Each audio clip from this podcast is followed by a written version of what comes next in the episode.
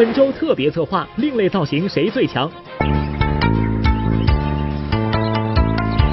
播报趣味民调：老妈与女友同时落水，先救谁？那得先考虑我有没有女朋友。著名表演艺术家金雅琴老师去世，享年九十一岁。二十九日上午，追悼会在八宝山举行。老天就是这么不公平，他们不仅能演戏，唱歌更是一鸣惊人。你存在。播报大探班，潘长江新剧《双喜迎门》拍摄现场突发意外。这位同志呢，刚才把电动车丢了，监控我们也查过了，是不是你给骑走的？本周重磅人物李宇春，直面被质疑的这十一年。其实你看，说起来十一年了。对，不知不觉的。每日文娱播报，周日特别策划，马上开始。嗨，大家好，这里是正在为您播出的每日文娱播报，我是陈庆。节目一开始呢，还是要提醒大家，别忘了拿出手机参与我们的观众互动摇一摇送奖的环节。呃，每天呢都为大家准备了非常多的现金和实物礼品，以及一个惊喜彩蛋。今天的彩蛋就是文品牌的帆布袋一个。好了，来看今天的节目啊。呃，不管是宣传还是走红毯，我发现演员们个个都是卯足了劲儿啊，要来展示自己、装扮自己。那么问题来了，本周另类造型榜谁能拔得头筹？又到了一周一次的造型 TOP 排行，电视机前的你，请自备瓜子儿和小板凳，热烈欢迎前排占座。不过这周小文我要盘点的造型可是五花八门，一个字儿另类。原谅小文的数学是体育老师教的。言归正传，还是那句话，小文带上你，你莫动遥控器。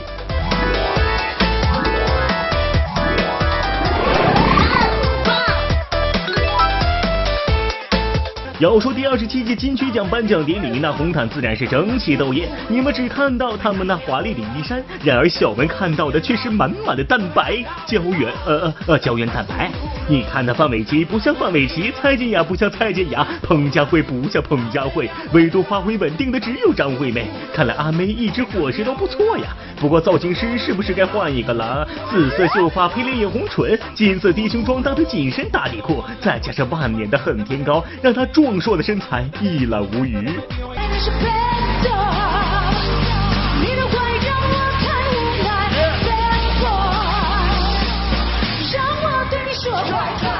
虽然阿妹已经吃成了阿女味，她在我心中的形象一直不变。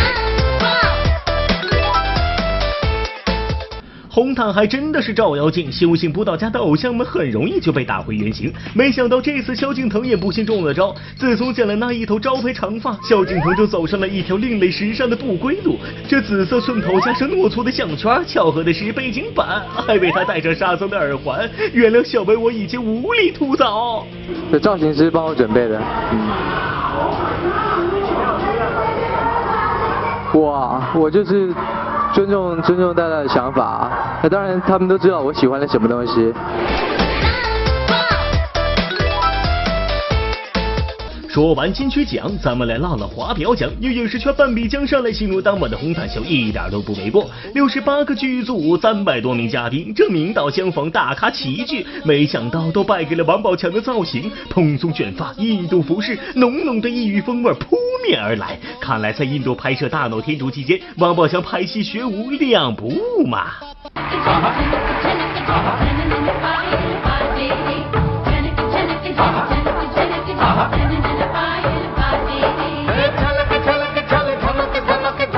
度待了两个多月了，待了很长时间，半个印度人了。对，多少有点感觉吧。嗯。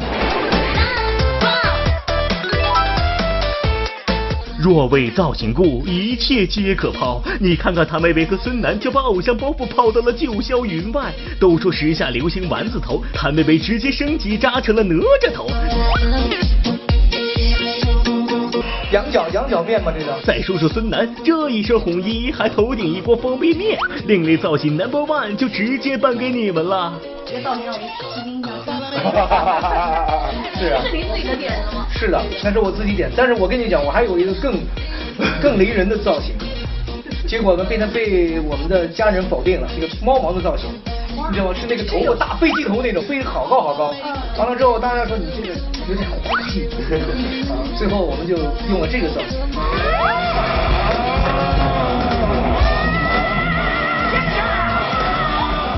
不光是造型问题让人为难啊，前几天呢，上海大学的毕业典礼上，上大校长就语出惊人的发表了一番言论：我们上大的女生绝对不会问我和你妈同时掉到水里，你先救谁这样的问题，因为他们都会游泳。不过话说回来，是不是大部分男生都会呃有被问这种问题的经历呢？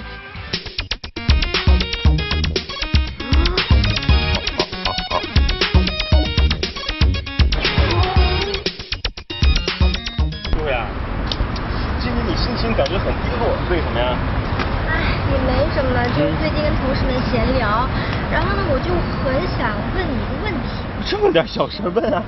可是我怕问出来也会为难啊，可是又真的很想知道啊。那你就问，我肯定特别认真的回答你。好，那我认真的问了啊。嗯。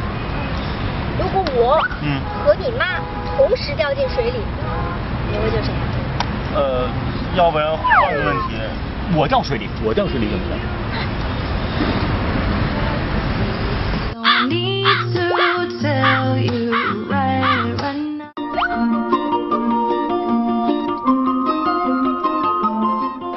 没有，我觉得正常的女人不会问这种问题吧。没有女朋友的怎么办？那得先考虑我有没有女朋友。有啊，我女朋友有点强迫症，所有问题都是二选一的。这个问题怎么说呢？如果你妈跟我都掉到海里，先救哪一个？你不是会游泳吗？说我不会游泳呢。你不会游泳，把妈连海边去干什么？太不善良了，你这个人。大家好，这里是每日文娱播报趣味民调板块，原来是播报，我是瑞鑫。面对这种老妈和女友二选一的问题，真是让我很为难，既不想得罪老妈，又不想得罪女友，那我到底该怎么办呢？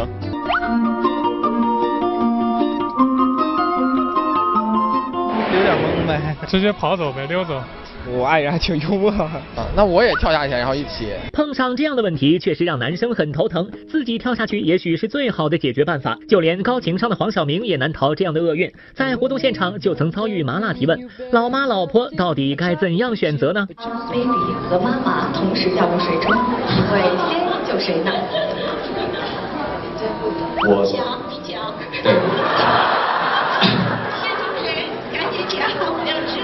我我我。对我们曾经探讨过这个问题，然后答案就是，baby 会一脚把我踹开，说你走开，我来。黄晓明的办法就是让老妈老婆统一战线，不过对于这一点，贾乃亮也有自己的高招，那就是你问我，我也可以问你呀。以前啊，小鹿会经常问我一个问题：我和你妈掉水里了，你先救谁？我这问题，我是。现在我也问他一个问题，小鹿啊，我想问你一个问题：如果我给你的限量版的包包要是掉河里了，你先捞谁呀？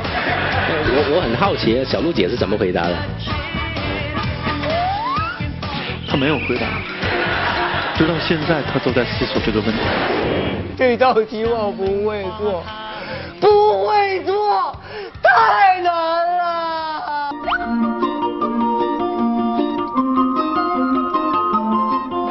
当时有谁有谁在，如果只有女朋友在的话，那就是吧，就可以说先救那个啥。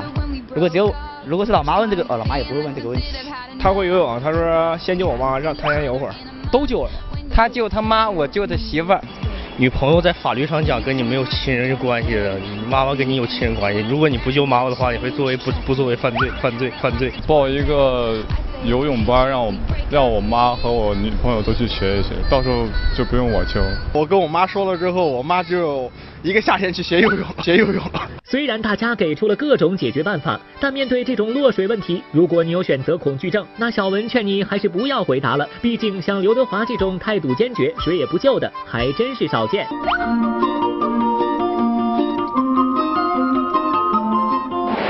梁朝伟同时掉到水里，你救谁？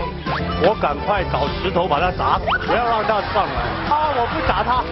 这样吧，我只是砸那个救他们的人。他从呃八零年代开始就一直在红，七零、七零、八零、九零，然后两千二零二零一零年，我们四代他还在那边，还是老大然后呢。谁放了个到水里头，我都没所谓，因为我的技术。在身体中。好，欢迎回来，每日云播报正在为您播出，我是陈静。本周最悲伤的消息，莫过于著名的表演艺术家金雅琴女士的去世了。二零一六年六月二十三号凌晨三点左右，她永远的离开了我们，享年九十一岁。这呢是北京人民艺术剧院半个月以来去世的第三位老艺术家。此前，韩善旭老师、吕中老师的丈夫吴桂玲老师相继去世。二十九号上午，金雅琴老师的追悼会在八宝山举行。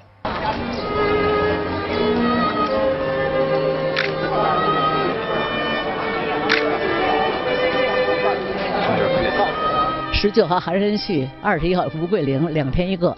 等到二二十三号就上午吧，我就给另外他们那个吴桂玲同班五八年的学员给他们打电话，我说你看看你们，你们七十多岁着着忙着走，我说你看人家那孩子属属牛，我说你看他比你大一轮，挂上电话半个小时，别人给我来一个微信语音，你知道吗？金大清老太太去世，知道吗？知道吗？哎呦，六十四年吧。六四年交情。不是二十六号吧？本来有一个一个我爱我家的一个仪式，就是一个重聚。他都答应我们，就是说那天能来，所以就是说我们都抱着比较乐观的这个这个状态。我我在江欣老师这个病床前大概一一个多小时吧，就手就没松开我，一直抓着，他那手还还挺有劲儿的。就一直拉着英达的手，一直在说蔡明啊，蔡明，一直在叫我的名字。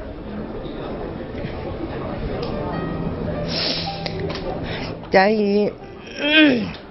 真的，我们全剧组都特别特别喜欢他，他人特别特别好。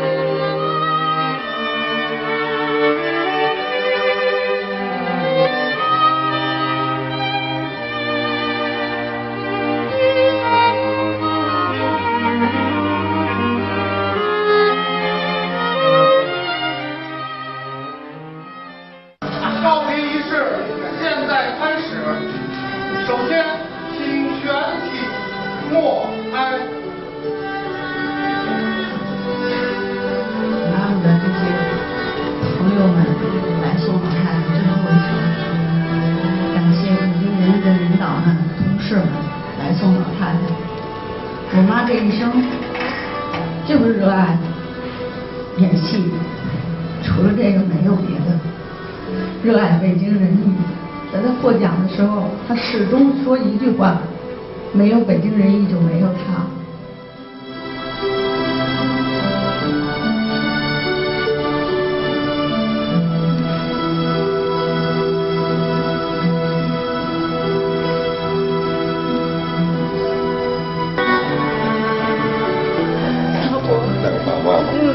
六年都是教育，是是，那有你，你妈挺出息。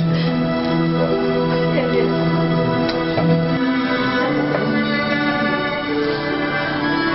特别感谢，特别感谢，因为你。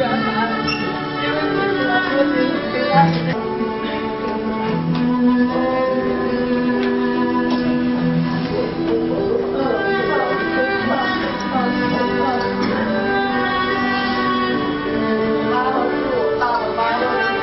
好。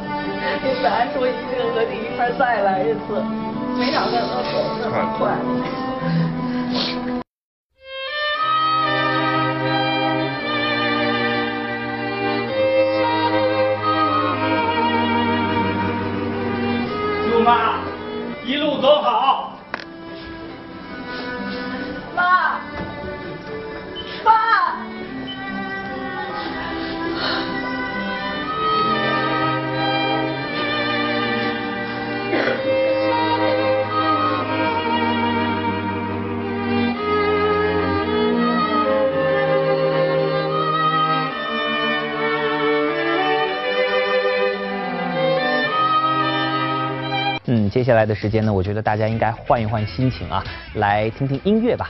在如今的影视圈里啊，演员们如果只会一项技能，可能已经满足不了观众的需求了。作为偶像呢，总要掌握一些吸引人的特长。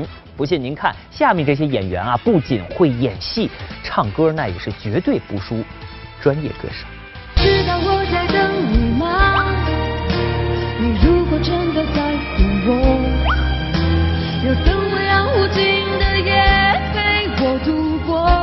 知道白百合会唱歌，但没想到这么会唱。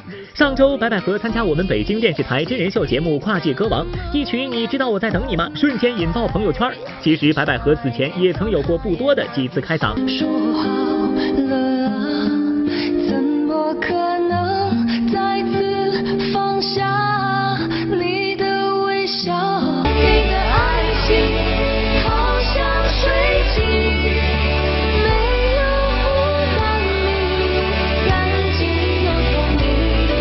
不鸣则已，一鸣惊人，但他有这么好的歌喉是有原因的。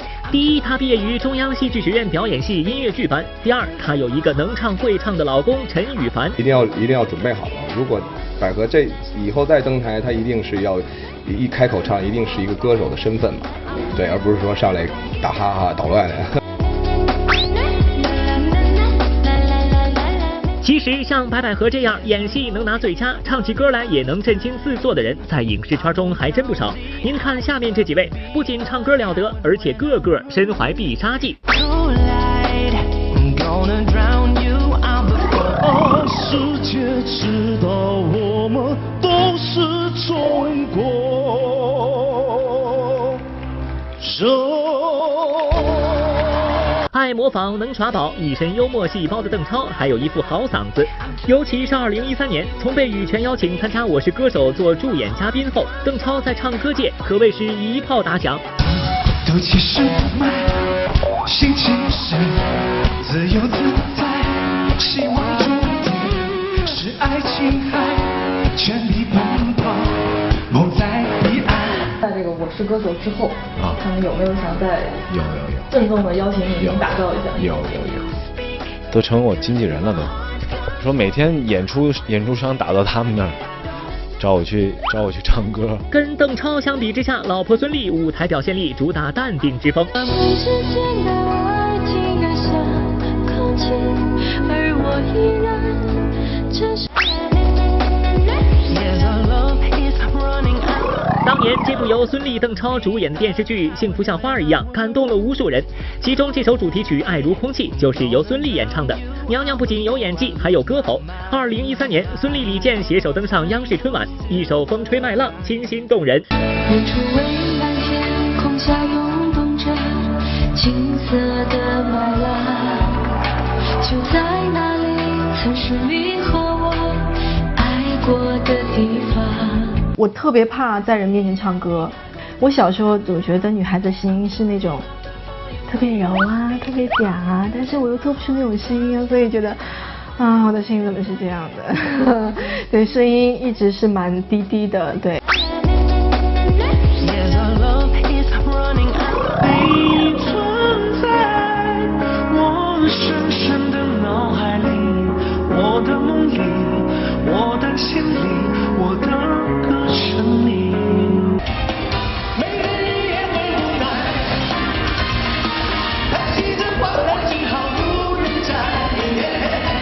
是不是觉得黄渤唱起歌来也透着一股专业的味道呢？您也许不知道，黄渤很小的时候就迷恋唱歌跳舞，多次参加歌手大赛。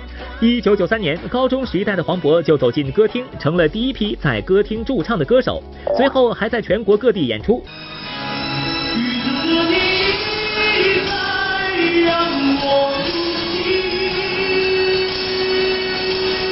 记得最小上小学的时候，就那个什么台湾吹来的风，还有什么海峡吹来的风，还有什么那个也是小虎队啊。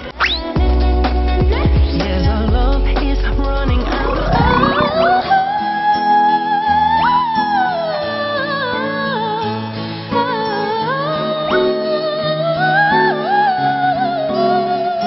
不要一提起海豚音就想起张靓颖，这么高难度的演唱技巧，宁静运用的也很娴熟。也许很多人不知道，演技之外，宁静的歌喉也是一直被称赞。在二零一二年的中韩歌会上，他就四次飙出海豚音。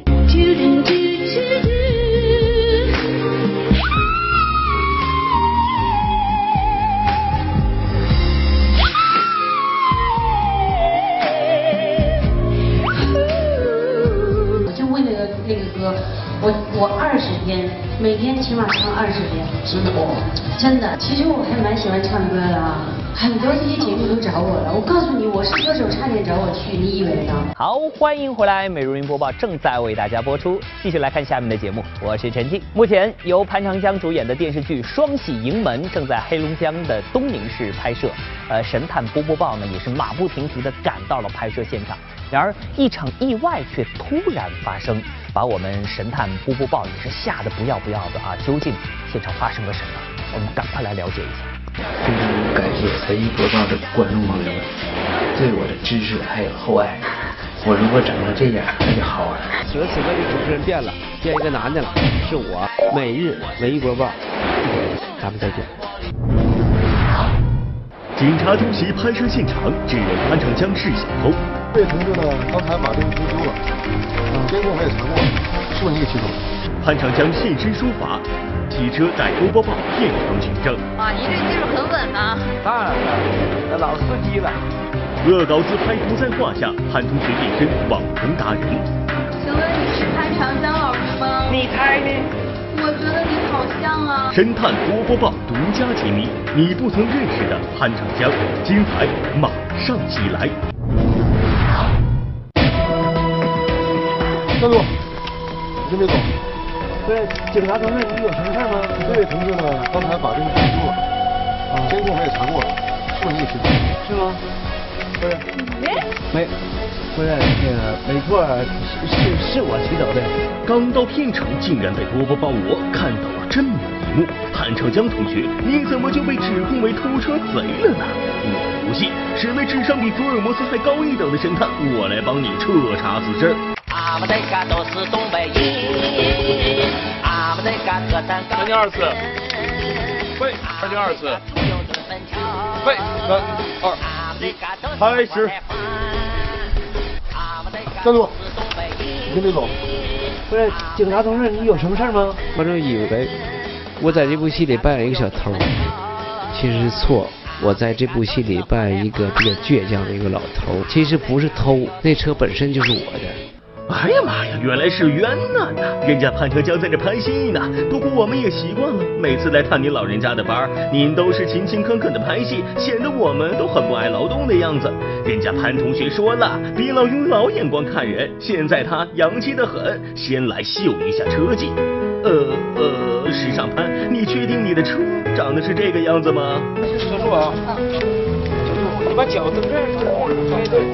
潘老师带着我怎么样啊？啊，现在挺好，感觉不错，因为我在后边再坐了一个美女，要坐着个老爷们儿就没有这么兴奋了。我带你溜溜弯，村里转一转，好，好不好？好呀，好吧。好嘞。哎，走了。辛苦了。走了。还行吧？还行，挺好的。哇，您这技术很稳呐。当然了，那老司机了。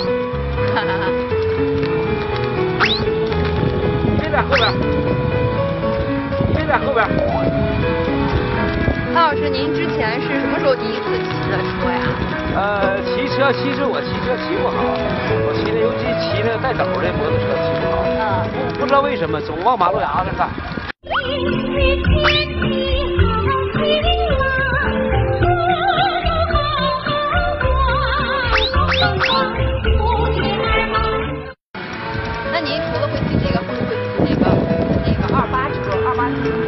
啊但是一般脚够不着那个脚蹬。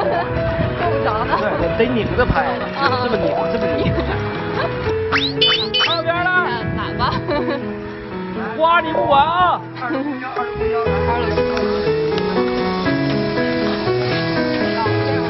平时开车开惯了，但是骑这小玩意儿还是不是很舒服。虽然长得小点，但也不能配这么点儿。还是不太适合您的身份。不太适合，我应该骑大的、猛的、狠的。聊到这儿了，还没聊完，马上回来。每日文艺播报，一会儿咱们再见。可可以呀、潘同学。先不说你这车技咋样，你对我们波波包大美女的态度还真是 完美。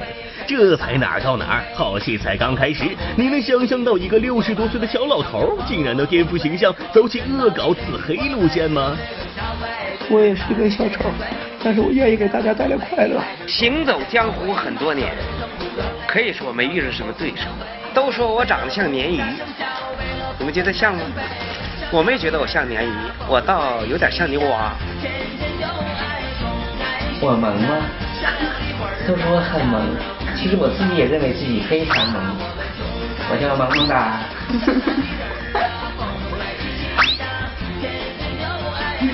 在这部戏里是颜值最担的担当，绝对是担当。我不像我真的你看我还有本事，就那么吓人，腮帮子肉。我的神呐，老婆儿，你这是玩嗨了呀！带我们大美女感受一下呗。下面请欣赏老潘和波波棒开启自黑二人转模式的不成熟表演。十秒啊，等他的红线，他在他这来，健康好，向上来，来。请问你是潘长江老师吗？你猜呢？我觉得你好像啊。长得这么萌，肯定是潘长江啊。跟他们学的吗？还是对啊，嗯，年轻人学的。就自己也有一颗想追随这潮流的心。是想但，有的时候也看不上。潘同学呀，是你带坏了我们，还是我们带坏了你呢？你一个集努力和勤奋于一身的老艺术家，怎么在恶搞的路上一去不复返了呢？啊，等等，这还没有完，波波宝还惊讶的发现，潘丞相竟然偷偷的背着大家玩直播，玩直播，玩直播。重要的事情说三遍。是北京电视台文娱播报啊，来我们现场探班啊，来宣传我们的电视剧《双喜迎门》。这啥呀？直播的。这啥呀？一个直播软件。他们谁直播都照我。对。那一般我们直播的话，没有什么太多的礼物，但是长江大哥只要一上去，送飞机的、送送游艇的，游艇啊，好多这个大礼物。感谢大家的保时捷。一般都不让刷。不要送，不要送，不要送！当然了，说不要送您，不好意思，不送。卡进热二，你看看。卡死我了！鼓励长江老师迅速学会这个，他是什么？他是会玩了，但是他自己没有那个自己单独说设一个直播间。可以给他设一个吗？我有，别人不知道而已。我有，别人不知道而已。小号。故事没有讲完，稍后咱们继续。不来不知道，一来神探我吓一跳啊！潘长江，你咋这么全能呢？说到这儿，观众是不是已经觉得他很牛了？错错错，更牛的还在后面呢！潘长江居然还留着这么一手，真是深藏不露啊！佩服佩服啊！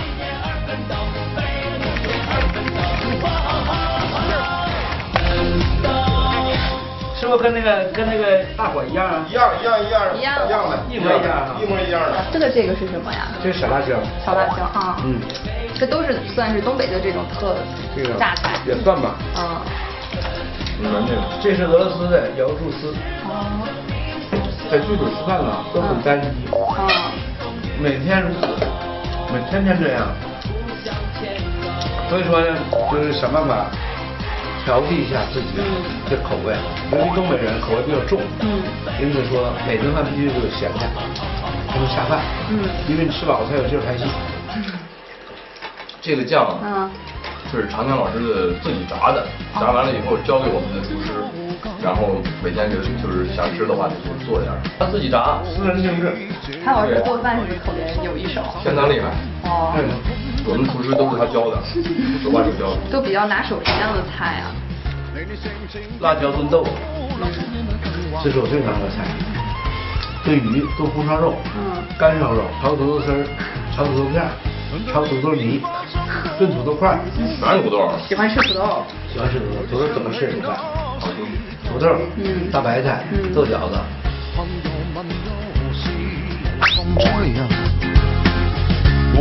茄子，就比较喜欢吃。所以看今天这个土豆啊和白菜都有，都比较合你的胃口。对，还行。当然了，因为剧组人多嘛，嗯，一百五六十号人，剧组为了省钱呢，一般红烧肉里头配点豆腐，这 一般都是红烧肉，我是干烧肉，就是肉饭，啥也没有。你看这里头，你看，豆腐基本占一半，肉也有，这个肉肉肉也有，肉一共查四块，五块。你这让弟兄们听完以后挺安心的。玻璃盖你知道是哪个？玻璃盖，对，玻璃盖。指甲盖。不对，玻璃盖是膝盖，对，东北叫玻璃盖。嗯，卡秃噜皮了，你懂吗？对对对，你说一遍，卡秃噜皮了。卡秃噜皮了。对，你跟我学，吃没？吃没？哎呦我去！嗯，就是干啥去？干啥去啊？你再再说垮一点。干啥去啊？干啥去啊？干啥去啊？逛大街。逛大街。知道什么意思吗？逛街。吃没？没吃家吃去吧。吃没？没吃家吃去呗。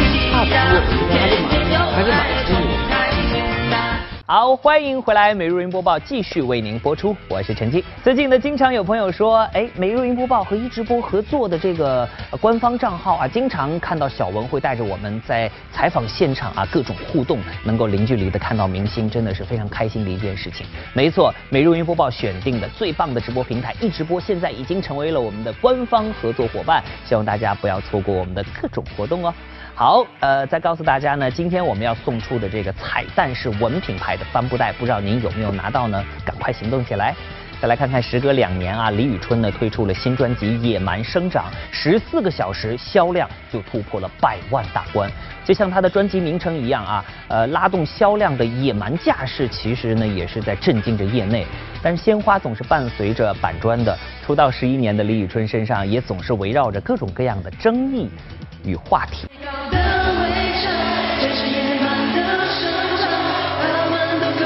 我自己居然做了这么多事情，你会怎么处理呢？以前就不讲话。每日文娱播报，象征独家对话，李宇春争议中的野蛮生长。欢迎李宇春再次做客每日文娱播报独家对话。大家好，这一张专辑距离上一张差不多有两年的时间，是吗？是。其实作为一个专职歌手来讲，这个时间会有点长？呃，算是有点长。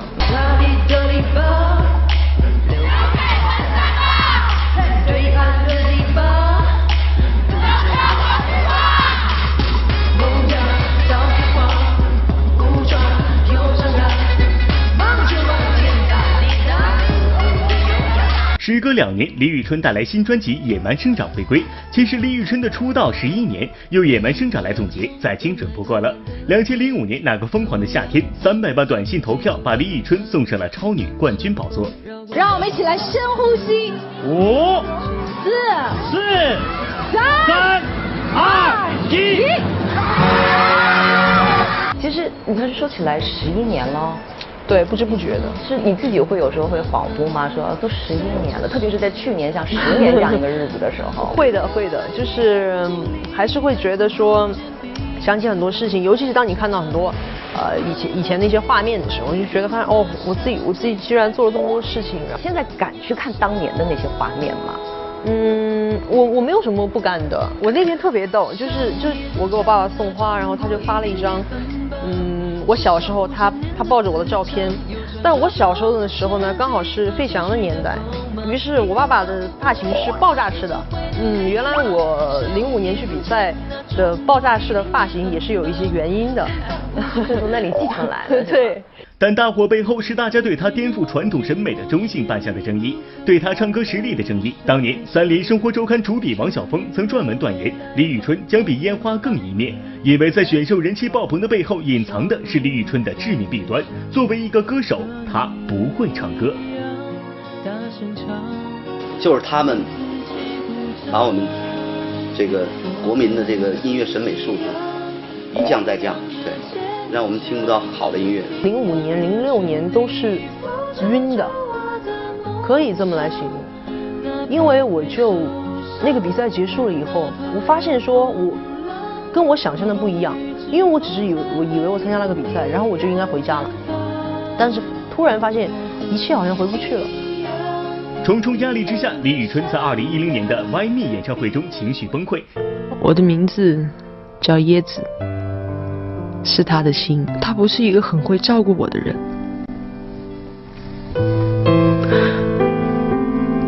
总是会把很多超出我负荷的垃圾突然丢给我。没有任何人教我，所有的事情都是需要自己去理解和消化。呃，然后可能我心里面有很多的疑问，但是并没有人可以来帮我解答。那那些东西都需要自己自己去体会和飞速成长。那个飞速成长的那个过程，其实是也是压力巨大的过程。所以我觉得我我我整个整个那样的一个阶段，嗯，应该是比较压抑的。流言传来传去，请相信我的心纯真如往昔。流言飘来散去，会随着每一天淡去无痕迹。因为我不太喜欢把一些不好的情绪表现出来，对家人也好，对对观众也好，呃，都是自己承受，所以就嗯，可能到那个点就不太绷得住了。但愿你相信，我依然相信最纯的心。自己是内心其实是蛮倔强的，就是不说，然后很多话都都不讲，包括在做媒体的访问的时候，我就嗯，就有点较着那种小劲儿，因为可能也也会感受到很多外界的不友好，所以你自己也是那种，嗯，就我就我就不讲。哎，所以到了今天就是十一年了哈。打个比方，在某一次采访的时候感受到了一种不友好，你会怎么处理呢？我会礼貌的处理，就是其实其实还是会面对这样的一些事情，包括我其实，在进行今年的音乐颁奖典礼上面也会有一些这样类似的情况。当时有点想想是会有点尴尬吗？呃，其实我自己倒没有很尴尬，因为呃。因为今天不是跟机器同时领奖，而且我们也是作为这个最具国际影响力的。不好意思，对对对，那么就是一个口播，而且这口播是录制的，所以我我无法想象说这是一个呃现场的失误，还是还是别的。但是出现这样的问题，在这样的一个非常专业的一个颁奖典礼上面出现这样的问题，我认为应该向艺人道歉。经由这次乌龙，很多对李宇春还停留在过去标签刻板印象的人才惊讶地察觉，这个一直饱受争议和有色眼镜对待的年轻偶像，在争议面前竟是如此的冷静，甚至就连他的中性扮相也成为了他走向时尚前沿的利器。年过三十的李宇春完成了自己的野蛮生长。我觉得我的我我在面对这些事情的时候，其实非常冷静的，呃，我会非常有礼貌，但是很怎么讲，其实很严肃的。呃，来来表达我的观点，我并不会就是说，呃，那就受点委屈，也不会，也不会这样，但是也不会像原来那样就不说，对，我会表达，所以这都是时间给你的变化，嗯。再不疯狂，我们就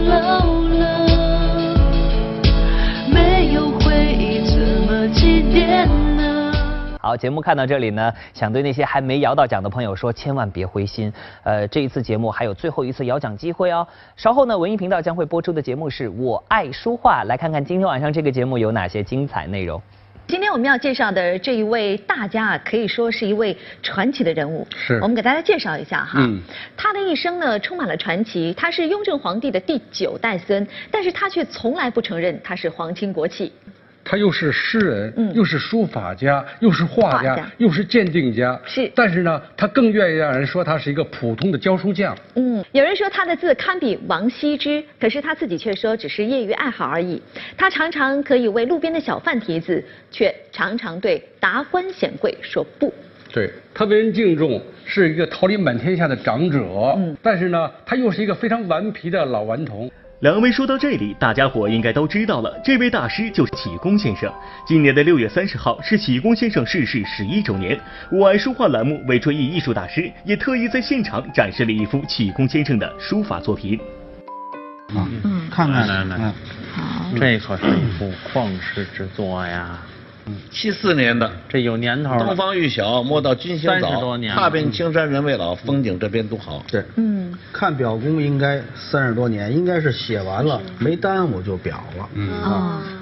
好了，今天节目看到这里呢，还是要提醒所有的朋友们，您呢可以关注每日云播报的官方微博、微信，又或者是通过热线电话九六幺六八和我们取得联系。每个月我们都会抽取幸运观众，额外为大家准备一份礼品，那就是万达影城通州店或者首都电影院金融街店提供的电影票两张。赶快和我们互动起来吧！每天呢都会有最新鲜的文娱资讯，第一时间送到您的身边，同时还有非常多丰厚的奖品等着您来拿。好，以上就是今天节目的全部内容，非常感谢您的收看。每日云播报，明天同一时间和您不见不散，明天见。